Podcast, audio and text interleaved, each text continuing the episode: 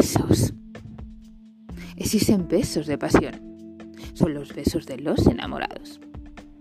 Besos puros. Los besos de los niños. Besos de cariño profundo. Los besos de los padres a sus hijos. Y de los hijos a sus padres. Besos robados. Besos de Judas. Son los besos de la traición. Besos amargos. Los besos de la despedida. Besos emocionantes. Los besos del reencuentro. Besos, besos y besos. ¿Qué sería el mundo sin los besos? Porque los besos acarician el alma, despiertan los sentidos y acarician el corazón. Ante todo, besos, besos.